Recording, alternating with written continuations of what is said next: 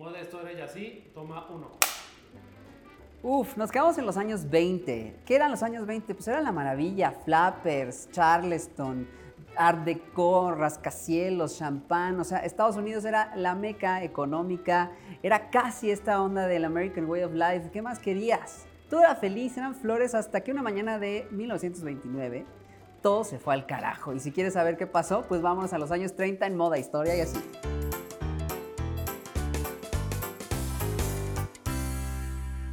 Chicos, ¿cómo están? Soy Manu Castillo, Fashion Stylist y nada, ahora sí vamos a hablar de una década que empezó mal y terminó peor, que son los años 30. Pero antes de eso vamos a entender por qué, qué pasó. Bueno, pues tú estabas feliz en tu casa, si eras millonario, magnate empresario, en 1929, y un día de octubre amaneces y resulta que eras pobre, pobrísimo, roto, rotísimo, por más que estabas en tu penthouse enorme, resulta que no tenías en dónde caerte muerto, y todo fue porque la bolsa de Wall Street quebró como, bueno, no les puedo explicar cómo. Y es que, ¿qué pasó? Bueno, para entender qué pasó en la Gran Depresión, hay que entender cómo es que se dio esta gran, pues, crisis económica. Todo empezó después de la Primera Guerra Mundial, en donde, pues, eh, lo que hacía Estados Unidos era fomentar a la gente para que pues activara la economía dando una especie de billetes que se llamaban los bonos de la libertad. Estos billetes lo que hacían era una especie de inversión en donde tú los podías pagar y bajo el lema de compra ahora, paga después, podías justamente endeudarte pero activar la economía. Esto pues se ve bien padre porque para 1920 pues este lo empiezan a copiar no nada más el gobierno, sino también los bancos y hasta otras empresas. Y entonces la gente podía comprar cosas sin tener dinero y endeudarse lo estúpido, pero con la garantía de que podías pagarlo después. ¿Qué va a pasar en este entonces? Pues que como todo esto es una especie de trampa o es una especie de, de, burbuja económica en que a futuro pues la gente de la nada empieza a ver que la inversión cae y pues quiere pagar sus deudas, pero ¿con qué dinero si no tenías? Y entonces viene todo el relajo que es la Gran Depresión. Esto va a suceder que al final la gente pues empieza a tener problemas muy fuertes al grado que tengan que cerrar muchos, muchos eventos. Esto se va a llamar el Black Tuesday y el, o el martes negro. Y van a ser muchísimos los periódicos que lo van a lanzar, en donde Wall Street va a lanzar esta gran alarma que todo el mundo no había pensado que iba a suceder. Pues resulta que pues, en Estados Unidos justamente esta onda de las inversiones parecería que iba a ser el futuro y la realidad es que después de la eh, Gran Depresión no sabíamos qué iba a suceder y entonces nadie sabía qué iba a pasar. Al final todos nos íbamos a quedar pobres, pobrísimos. Esto va a hacer que bancos empiecen a cerrar, empresas empiecen a cerrar, fábricas empiezan a cerrar. Se dice que hasta Henry Ford estuvo a dos pelitos de cerrar todas sus empresas de coches porque no tenías dinero para pagarle a tus este, empleados. Y también los mismos empleados empiezan a hacer esto. ¿Por qué? Porque al final lo que hizo esta onda de los bonos de libertad es que todo el mundo pudiera invertir. O sea, desde gente que era limpiabotas o empresarios o gente que trabajaba en restaurantes entonces imagínate, haber tantas estas inversiones sin tener dinero para pagar quiebra la bolsa, pues todo el mundo se va al caño, básicamente, de todos los estratos sociales, en todos los niveles. Bueno, entonces esto pasa con el martes negro. ¿Qué va a pasar después de esto? Pues el drama, el drama, drama, drama, porque poco a poco lo que vamos a encontrar es crisis económica en todos lados, a nivel racionamiento, ya sea en la comida, evidentemente en la moda y después también en, pues, en el estilo de vida. Vamos a encontrar que mucha gente se suicidaba, o sea, era tan fuerte la Gran Depresión que se dice que hay archivos en donde la gente se tiraba de los rascacielos del Empire State terminaba con una pistola en la boca porque no podía con las deudas. Y entonces imagínate tú como esposa, con mamá de cinco hijos, el marido se te mata y te quedas ahí como dedo, como pues este, ahora pues prácticamente la dile de tu familia, pues tienes que de cierta forma trabajar y trabajarle ahora sí a nivel de pues lo que te decían los hombres, ¿no? Entonces era un empujón que la mujer no esperaba y empieza a ver también una actividad muy interesante a la mujer, pero tampoco le va muy bien. Entonces aquí lo que hace el gobierno justamente empieza a dar una especie de pues eh, le dicen sopa de tontos. ¿Esto qué quiere decir? El día de Wall Street cae después de unos días, la gente empezaba a hacer colas y colas y colas afuera de la calle para ir a que le diera pues comida gratis el gobierno y era la famosa sopa de tontos. Esta sopa era prácticamente caldo de cebolla con un bolillo duro y pues ahí date bien servido si podías comerlo y te tocaba, o sea, date, dale gracias a Dios si te tocaba. Si no, pues muchos restaurantes o cafeterías te hacían el favor de darle comida a los desempleados. Y es que los desempleados fue una gran crisis de la Gran Depresión. De hecho, vamos a ver muchas fotografías de hijos pidiendo trabajo con carteles porque la gente no quería que les dieran limosna, no querías que les diera dinero, querían trabajo para poder mantenerse más adelante. Así de grande fue justo la Gran Depresión, muchísima pobreza, muchísima desigualdad trajo este y justamente pues Todo esto fue por esta onda que sucedió después de este, los años 20. Esto también va a hacer que se prolifere un tipo de como barrios que se va a llamar los Hoovervilles.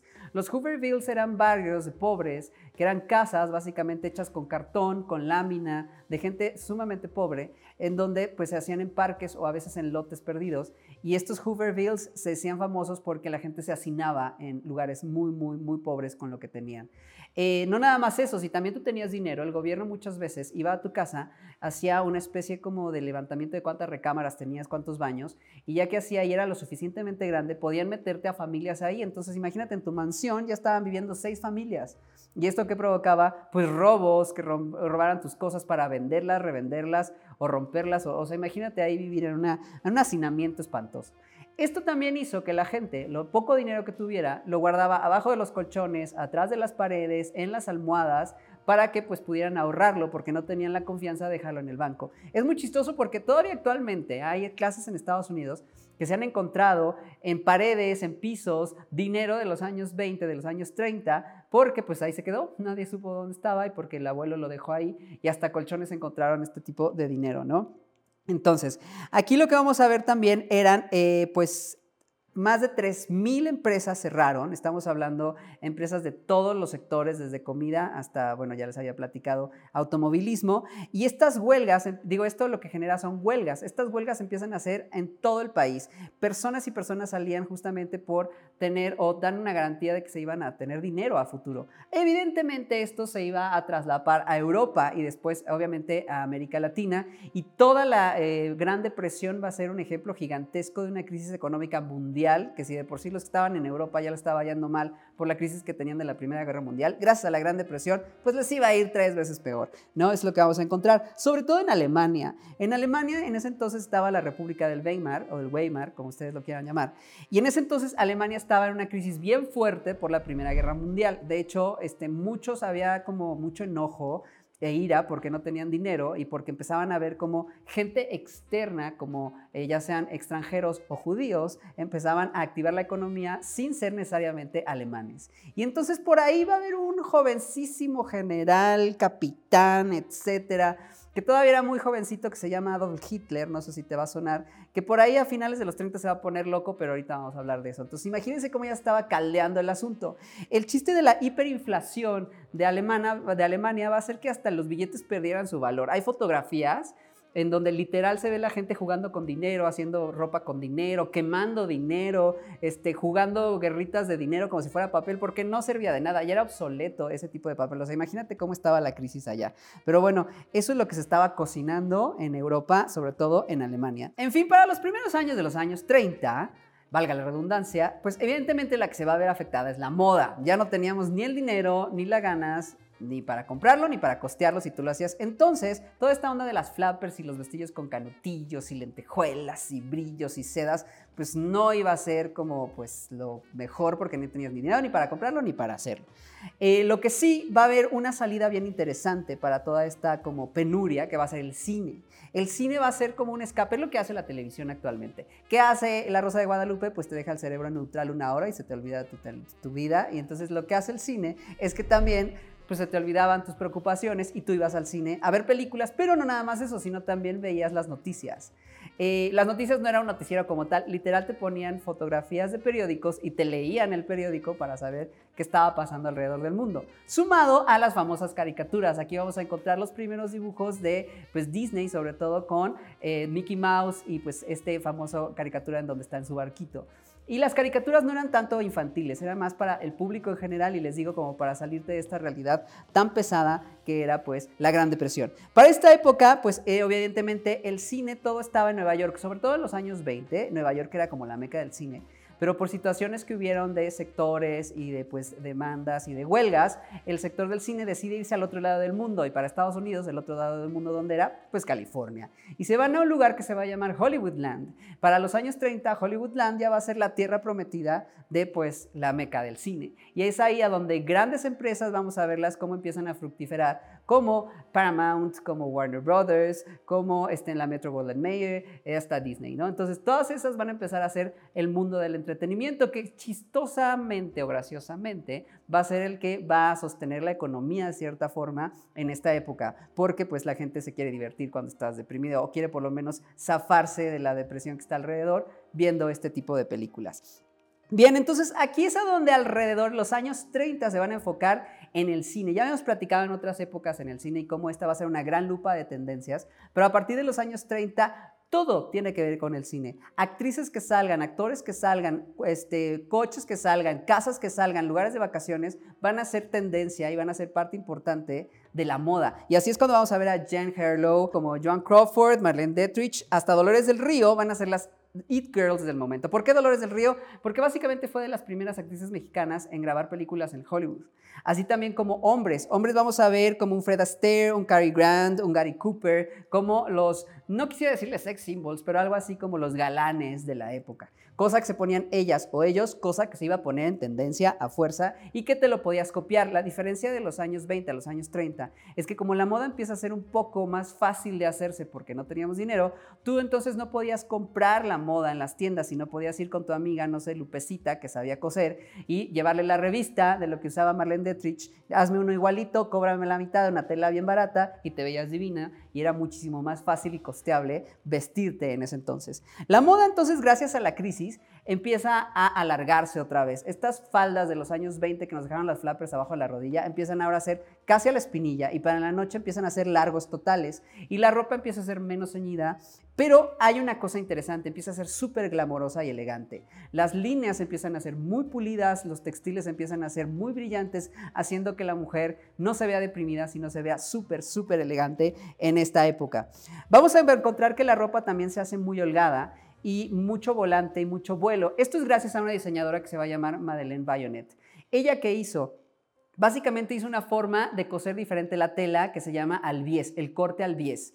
Tú cuando estás haciendo un telar o estás haciendo una tela, los, los, hilos vienen horizontales y verticales. Y entonces la gente cortaba la tela de esa forma. Bayonet lo que descubrió es que si tú en lugar de cortar la, la tela de esta forma, la giras este, casi 90 grados y la cortas, este textil tiene un movimiento mucho más interesante, casi a la forma de flotar, y haciendo también que pusieras coserlo de una forma en que los vestidos empiezan a asemejarse a diosas griegas, naciendo justamente el corte al bies y la tela tenía muchísimo más movimiento, haciendo que se viera elegantísima, cosa que no habíamos visto en otros años. Entonces, ¿esto qué hace? También que el sector del lujo en moda se empieza a tronar los dedos, o sea, la gente no te va a comprar alta costura, no va a ir a hacerse la ropa y los poquísimos que lo van a hacer ya es gente muy grande, es gente rica y que pues posiblemente ahorita no quiere gastar en eso. Entonces empieza a hacer la gente, las pues grandes marcas o marcas que son más pequeñas, ropa que sea eh, con textiles o con moldes o con patronajes más grandes. ¿Por qué? Porque si yo hago patronajes más grandes, tengo menos sobrante y esto hace que yo garantice que mi material sea casi casi 100% lo que yo voy a ganar de lo que vendí. Si yo hago ropa más chiquita, tengo mucho sobrante que posiblemente ese no regrese a mi bolso y tengo que inflar esa prenda para que sea más cara. Actualmente sigue haciendo esa situación. Por eso no es raro que la moda es cíclica cuando vemos de repente mucho oversize es porque posiblemente haya una crisis económica y cuando vemos prendas muy chiquitas es porque hay bonanza económica. Dices que raro, ¿no? Pero eso sucedió en los 80, vemos que hay crisis económica y todo fue oversize y a principios del 2000 todo era chiquitito, los pantalones a la cadera, los brazos eran, eh, los tops eran mínimos, la ropa enseñaba mucha piel porque teníamos mucha economía en, en las potencias económicas, evidentemente. Entonces vean cómo desde aquí empezamos a ver esta tendencia. Dando como resultados vestidos de moda, digo, vestidos de noche súper elegantes con esta tendencia griega o romana, es lo que les platicaba. De aquí vamos a encontrar que al final eh, Hermès y Louis Vuitton van a empezar a ver que pues ya lo de hoy no es armar muchas prendas pues Louis Vuitton hacía al final belices y maletas de viaje, la gente no viajaba ya tanto, y Hermes hacía cosas para este, el mundo equino y para, pues, este, eh, ¿cómo se llama? Sillas de caballo y todo este tipo de situaciones. Y empiezan a ver que lo de hoy son las pequeñas bolsas o carteras y que es la que la gente lo que más compraba. Y empiezan a diseñar justamente este tipo de bolsa o cartera, que es esta bolsa cuadrada con una sola asa, que era la tendencia de ese entonces. Y aparte también las bolsas de noche, los famosos clutch, que eran estas bolsas de mano para los vestidos de noche. Ahí también se van a poner para el día a día de moda los tendencia, la tendencia de los conjuntos. Vamos a empezar a ver o vestidos completos con boleritas o con toreritas, o blusas tipo secretarial, que eran estas blusas que tenían moños muy grandes en esta zona, con faldas rectas y zapatos no de un tacón tan alto. Con eso sumado a cierto blazer o si no con, este, les digo, estas boleras o capitas también este entonces. Al mismo tiempo va a haber una marca que se va a llamar Kestos, que va a ser la primera marca en modificar este, y llevar al bra a un nivel mucho más ergonómico y mucho mejor, vamos a decirlo así, a nivel patronaje e ingeniería. Y entonces va a ser como que el pionero de lo que va a ser en los brasieres hasta la actualidad. El deporte va a ser crucial en los años 30. Acuérdense que desde finales de 1900 todos los años 20 hasta los años 30 ya el deporte es un boom, dado a pues que nos dio como resultado la moda sport, la moda deportiva. Esto va a mejorarse para los años 30 porque se van a dar cuenta que ya no era cool pues que las mujeres jugaran tenis o golf o, o voleibol con faldas, entonces empiezan a hacer los shorts para los uniformes femeninos, que era como, acuérdense que enseñar las piernas en esa época, Cristo vencedor, ya sabes. Pero para ese entonces ya la mujer no le causaba tanto conflicto y al hombre tampoco, mientras tanto fuera de deporte, ¿no?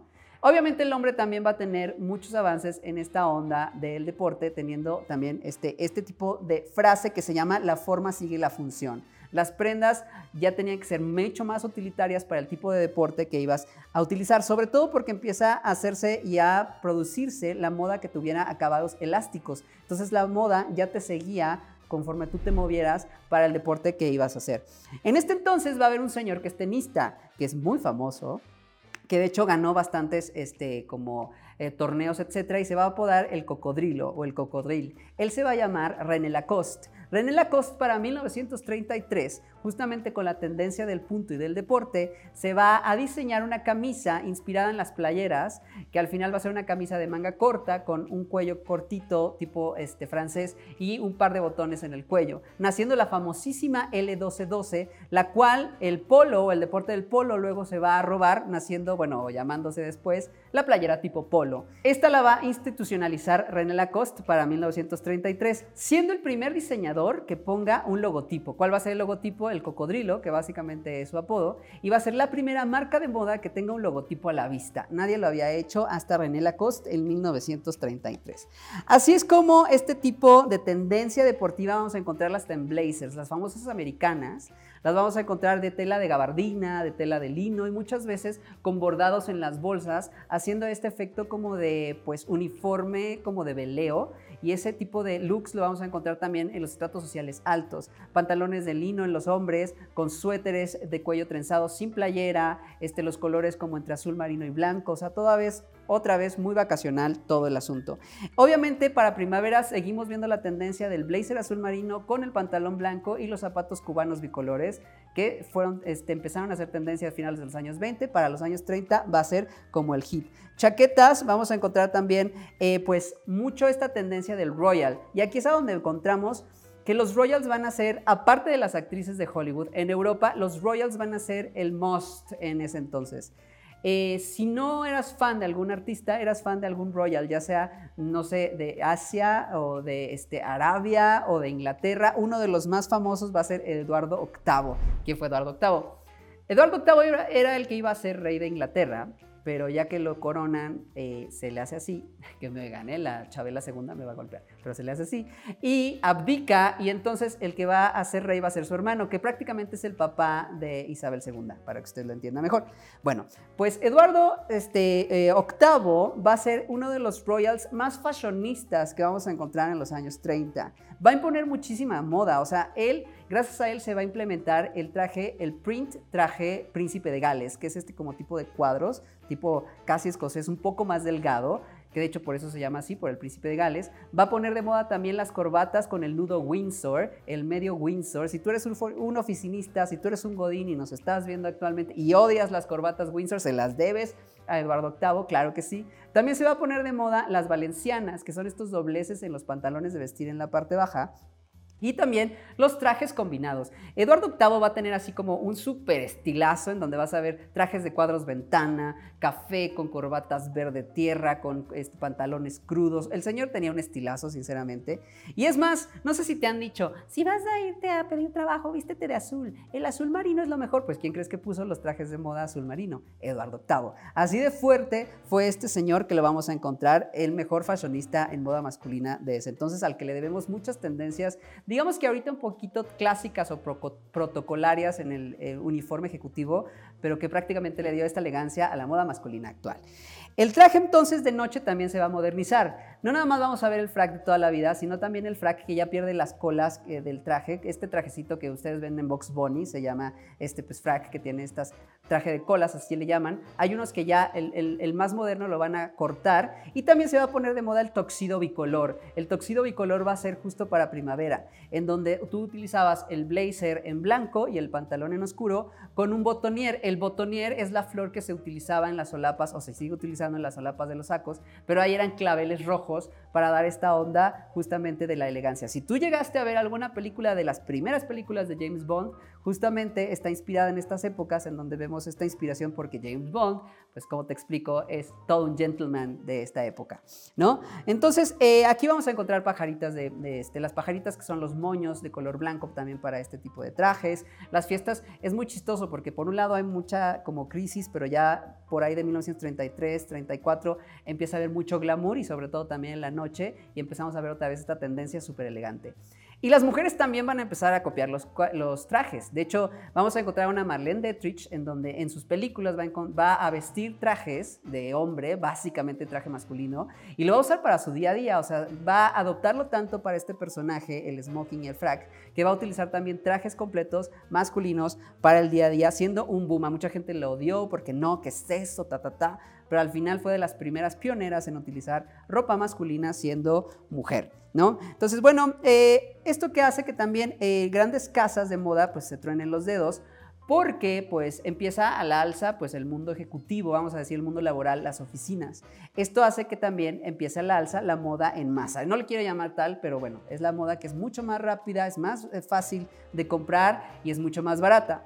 Y esto hace que también pues, los diseñadores tengan que ingeniárselas de cierta forma para hacer justamente, pues, este, no ser obsoletos en ese entonces. Pero es aquí es donde vamos a encontrar este tipo de diseñadores o de marcas. La crisis también lo que nos hizo que la gente también guardara su joyería. O sea, imagínate, en ese entonces no ibas a salir con tu joyería a la calle porque te iban a saltar, ¿no? O también eso de andar presumiendo que tú sí tenías dinero mientras que medio mundo estaba pobre, pues no estaba cool. Entonces mucha gente la escondía en sus colchones, en sus paredes o hasta en las famosas cajas fuertes, haciendo justamente que la joyería pues mejor la guardáramos también para empeñarla. Lo que también vamos a ver es que entonces va a proliferar la joyería de mentiritas o lo que va a ser la famosa bisutería. Y esto se va a incluir en la ropa, eso es también un avance bien interesante. La mujer, los vestidos de noche y hasta los vestidos de día van a incluir eh, desde broches hasta vestidos que tuvieran ya incluido o cosido una especie de collar o de puños o de pulseras o cinturones, etcétera, que diera este aire de que parecería que tuvieras un accesorio. De ahí vendrá esta ley o esta ley o esta regla en moda en donde si ya la prenda tiene algún accesorio, tú no usas accesorios. Pero vean por qué sale, no porque se viera cool o porque se viera mal, sino porque sin querer la depresión, la tendencia de ese entonces no los dio. Entonces, porque si no, al final fuera como una tendencia a utilizar un vestido súper enjollado, con muchos más accesorios. Entonces, al final, aquí lo que estamos viendo es al revés. Justamente la historia es la que nos dio esta tendencia. Bien, entonces, para 1935, el glamour ya es 100% una tendencia el cine no los vende, o sea, es más bonito tú ver alguna actriz de Hollywood sufriendo con su vestido gigantesco, divino en sus este, mansiones eternas, y tú pues eh, no pensar que te estabas muriendo de la pobreza, ¿no? Entonces vean la diferencia, cómo el glamour llega a esta gran aspiración. De aquí es a donde vamos a encontrar grandes diseñadores y va a haber una unión muy fuerte con el arte. Va a haber una diseñadora que se va a llamar Elsa Schiaparelli, que se va a llevar con todos los grandes expositores del arte conceptual, sobre todo del surrealismo. Y va a ser así gran amiga y amiga, sobre todo de Salvador Dalí. Lo que va a hacer es que Aparelli y Dalí van a ser uno de los principales duetos en moda en donde accesorios estaban en forma de, no sé, de un ojo o de bocas o de manos. Había accesorios que eran dedos, eh, sombreros que eran tacones, vestidos que tenían caras, eh, prendas que estaban inspiradas en cajones. Eh, bueno, una serie de situaciones en donde la moda por primera vez se hace muy parecido al arte. Una marca que actualmente tiene muchísima proliferación, sobre todo con el diseñador Roseberry, que es su director creativo, en donde vamos a encontrar mucho de esta esencia del surrealismo en la moda. bueno, bueno, Schiaparelli era muy adelantada a su época y tenía una archienemiga, porque Schiaparelli era el coco y era la que tenía pues el centro de atención porque era muy lista, y eso no le gustaba a una señora que se llamaba Gabrielle Chanel. Gabriel Chanel no le gustaba que llamara la atención, pero es que a no le gustaba que Chanel fuera la que tuviera los amantes, porque Chanel era aquí ya sabes. Entonces, eh, ahí tenían un pleito en donde era un pleito de lavandería, muy chic, eso sí, pero literal se odiaban, no sé, usted no sabes, pero el Schiaparelli y Chanel, hubo un momento en que, pues digamos, Schiaparelli le escupía en la calle a Chanel y Chanel le tiraba vasos de vinos en las fiestas para que se suciara. Sí, dice que hasta quería prenderle fuego a un vestido que tenía un, apagado, un, acabado plastificado. Así bien padre, literal era una cosa así de de barrio la cosa, pero muy chic, ¿no? Entonces ese era el chisme de ese entonces. Eh, para este vamos a encontrar también que hay gente como Joan Crawford y Lillian Tasman que van a empezar a poner de moda ciertos vestidos, porque no todo el mundo le quedaban los vestidos como de satín y como brillosos y de seda, porque al final, pues si tenías un poquito más de peso encima, ahora es curvy, pues se veía todo y era un poco extraño. Entonces este tipo de vestido empieza a ser muy bueno porque empieza a tener olanes por todos lados, en las sombreras, en las faldas, en los, no sé, en la cintura, haciendo un efecto que tuvieras tul, que tuvieras, este, pues sí, este tipo como de eh, olanes más rígidos que daba este efecto de un vestido, pues como si fueras una flor gigantesca. No sé, Jean-Baptiste Bali, no sé si te suena. Ah, bueno, pues no es nada nuevo, Jean-Baptiste Bali no es wow, súper cool, ya se hacía desde los años 30. Bien, entonces en 1937 vamos a encontrar una de las principales... Eh, digamos, inventos a nivel textil que va a ser el nylon. En efecto, la primera, digamos, el primer textil o el primer hilo, de los primeros hilos que son totalmente hechos por el hombre. El nylon va a, pues, sustituir muchas veces a la seda y algunos otros textiles, haciendo que las medias ahora ya sean de nylon, que también ciertas prendas incluyan este material, mucho más fácil de usar, mucho más fácil de producir y mucho, mucho más barato. También vamos a encontrar que para esta época en Hollywood va a haber un señor que se va a llamar Lucien Lelong, que es un gran diseñador, y él se va a dar cuenta de algo bien interesante en el cine y va a tener una frase que pues digamos que fue pues al final el punto clave de la década, que dice, nosotros los modistas ya no podemos vivir sin el cine y el cine ya no puede vivir sin nosotros. Y así es como el cine va a ser una gran tendencia de lo que va a pasar en moda y al revés. Eh, ya las revistas de moda no eran como tal el boom porque lo que tú veías en el cine era lo que de verdad nos importaba. Eh, a partir de aquí vamos a encontrar que pues la moda americana se va a empezar a distanciar justamente de la moda europea. ¿Por qué? Porque pues, Estados Unidos era el que estaba teniendo toda esta industria de la diversión y del entretenimiento con sus grandes artistas, grandes actores, haciendo diseñadores específicos para ese tipo de cine. Y entonces París o Europa en general se está quedando con su propio estilo, haciendo por primera vez una división muy fuerte de lo que es una tendencia europea a lo que es una tendencia americana. Eh, mucho también vamos a encontrar que en eh, Alemania, nos vamos a regresar a Alemania, va a haber un estilo muy importante que se va a llamar el chic berlinés. El chic berlinés se dio en los años 20 eh, digamos que en Berlín, sobre todo en los locos años 20, después, a ellos estando en su respectiva crisis económica después de la Primera Guerra Mundial, todo este rollo, hay una proliferación bien interesante de los nightclubs y sobre todo de los clubes de la diversidad, aunque usted no lo crea. Era un lugar como hipster, vamos a llamarlo así, era como la onda hipster, el lugar hipster para ir de viaje, así como está de moda Tulum y todo este rollo, pues era ese entonces, porque ibas allá a los bares a ver drag queens, había bares LGBTQ, había burdeles, había cabarets, o sea, la noche era increíble, muchos artistas este, escritores, pensadores se iban a Berlín a pasar la bomba, aunque no hubiera mucha lana, pero su centro nocturno era brutal. Y eso hacía mucha tendencia, mucha moda y que proliferara mucha experimentación con las siluetas y la tendencia en ese entonces. Para 1930, el chic berlinés va a ser todavía un boom, en donde pues lo que se buscaba es que la parte de moda fuera como a potenciarse más, pues ya casi se le estaba viendo como una especie de palanca a futuro de lo que nos podía ayudar a ganar un poco más de dinero, ¿no? La clase trabajadora en ese entonces, para 1939 en Alemania, ya estaba hasta el gorro de la crisis, estaba hasta el gorro de, sí, su chic berlinés, muy cool, pero la realidad es que les estaba yendo muy mal. Habíamos platicado al principio del video de todo lo que sucedió con la hiperinflación.